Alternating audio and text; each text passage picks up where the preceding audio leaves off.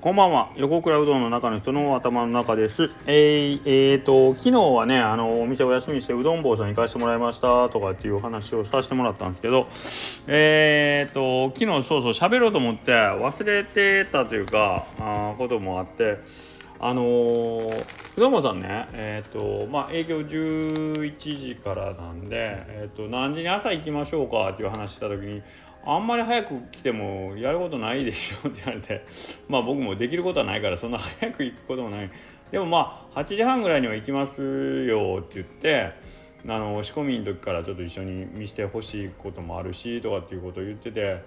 8時半に間に合うように、まあ、一応家出たつもりなんですけど、まあ、僕普段あんまりその時間に町の方向いて行くこともないしまあこれ聞いてる方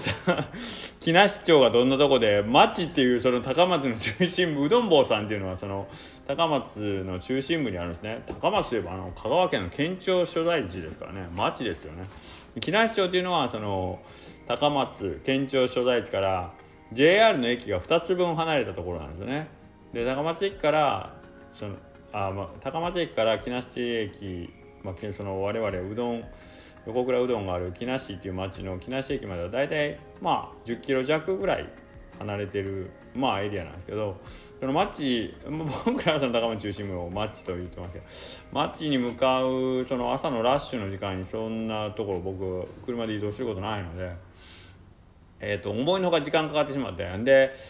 あーであんまりそのね中心部に行き慣れてないんでその中心部ってやっぱり割と一方通行とか そういう標識があって僕そういうの苦手なんです。苦手というかあんまり普段行かんからあここ行っちゃが曲がれへんとかあってうどん坊さんに行く前に駐車場を探すのにちょっと手間取ったり、まあ、そもそもその渋滞で思ったように進まなくて時間ももうかなりやばいなと思うところで駐車場は今度どこに止めようみたいなね、まあ、段取りがとにかく悪かったんですけどで、えー、駐車場探してるうちにねまだ僕トイレ行きたくなってね朝。あのー、なるべく仕事中にあのー、トイレ行かんでいいように水分控えてるつもりなんですけど普段とその出勤の時間が違うというかね8時半にその行くことないから家でちょっとうっかり朝コーヒーとか飲んでしまってあしまったと思ったんやけどまあ大丈夫やろうと思って車乗ったんだけど僕飲んだらすぐ行きたくなるんで。んだら案の定その渋滞とかで思いのほか車車内の時間長くなってトイレ行きたいなと思って。ほんでトイレも行きたいけど駐あの、ね、駐車場にも入れたい。でもちろんですけど安い駐車場に入れたいからうーとか言うてぐるぐるそのお目当ての駐車場を探そうとしてるんですけどまたこれ行き慣れてない一方通行に阻まれたりあの結局最終的に曲がる角一本間違えてあ違う。こっちこっちの車線じゃこの駐車場入れないみたいな感じになって。で結局時間との勝負時間との勝負あと暴行との勝負になってね。何でしょう。あけどあれですね。あの皆さんこのスタンド FM 聞いてる方はうんことしっこの話大好きなのでよかったですね。しっこの話出てきましたよ。はい。喜んでください。はい。というわけでそのもう膀胱パンパンで駐車場うわこれと思ってしょうがないんでもう一番近いとこに止めたんですよね駐車場ねでそこねもうどどこにも料金書いてないんですよ1時間なんぼとかねで多分たそんなに安くないやろうなと思ってて。えー、けどももうしょんべんまき散らして うどん棒に「すいません遅れました」って言ってもう下半身しょんべんだらけで行く行ったら「お前帰れ!」って言われるからそれだけは決してすまいと思ってもう暴行だけは死守もうね今のミッションはあの遅刻をしないとかあのしっかり学ぶの前にしょんべん漏らさないっていうこうミッションがまず僕に朝一番にあの課されたわけですよで「あいあいさー!」言ってねもうあの自分の脳内の司令官に向かって「あいあいさー私しょんべんだけは漏らすまい!」って言ってこううどん坊さんに向かって行ってでもうほんまにもう足震えながら駐車場であの止めてほんでトイレ駆け込んで。おしっこしてやれやれと思って。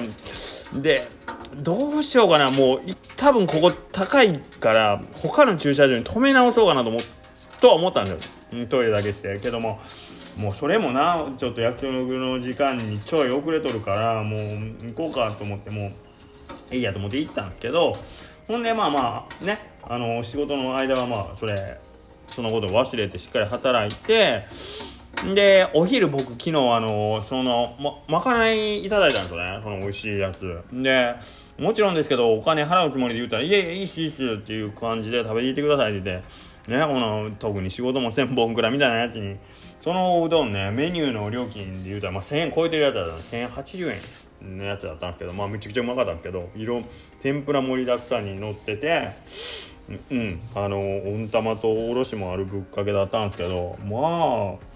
ええもん食わしてもろたな。ありがとうございます。言うて意気揚々と1000円1000円もする。うどん食うたわただでと思って。駐車場行って駐車料金見たら1100円やって。ふざけんなよ。なんやねん。うどん代払っとるやんけ。いやいや別に森田君が悪いわけじゃないけど。うまいことなっとるな世の中って。ちゃんとバランス取れるようになっとるなと思う。もう1000円のうどん食べたら駐車料金1100円やって。うもう引っ込んどったしょんべん漏らしそうになったから「何やこれ! 」結局しょんべん漏らすんかい!」言うてまあそんなお話でしたすいません下世話のお話ででえっ、ー、とまあ 話全く変わるんですけどえっ、ー、と今日ねあのー、また讃岐うどんガールさんがまあそのそれは讃岐うどんガールさんの取材というよりはまあその讃岐うどんガールさんの中のメンバーの方のあの讃岐うどんに関する大学生なんでねあの卒業論文のための,、まあその調査みたいな感じのインタビューやったんですけど答えててあの、まあこれから面白い話を聞かせてもらったのがやっぱり讃岐うどんのお店って減ってるっていうねあの、ことは言われてるじゃないですか。全店制覇の件数もどんどん減ってるしであのうどん屋だけが減ってんのかそれとも全体の、まあ、例えば飲食店っていうその産業自体が衰退して、まあ、衰退というよりも人口が減っていってるから当然人口減っていってるのにお店だけが増えるってことはないからそれに見合った現象っていうのはもうしょう、まあ、ある程度はねしょうがないとは思うんですけどその中でねうどん屋さんが減ってる減ってるっていうけどじゃあうどん屋だけが減ってんのかえー、っとそれとも全体同じように飲食店とか、まあ、産業全体が衰退していってんのかっていうのそれを比べないとねあのうどん屋さんのその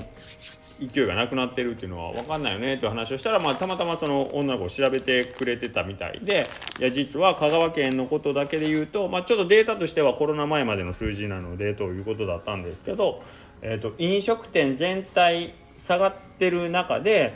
えー、割合としてはその減少の、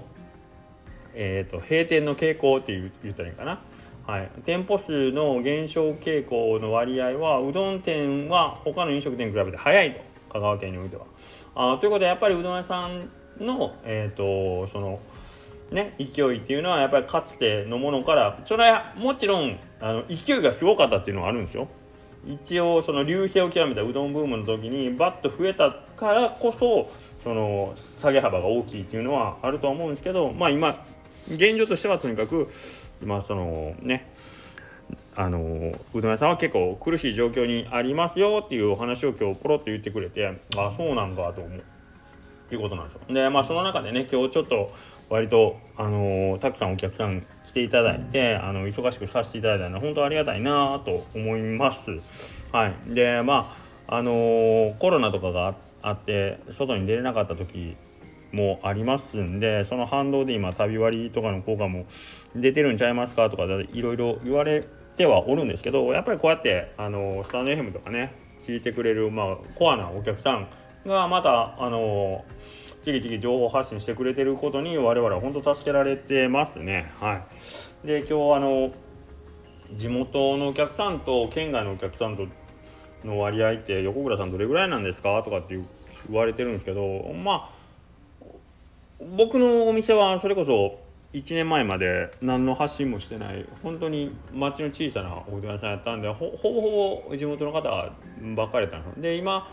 こうやってあのいろんなことやりだしてお客様前に比べたらだいぶ遠いところからも来ていただけるようになったんですけど基本はやっぱりあの香川県内のね今回スタンプラリーで一生懸命あのうちのお店に通っていただいたぐらいの県内の方が、えーとまあ、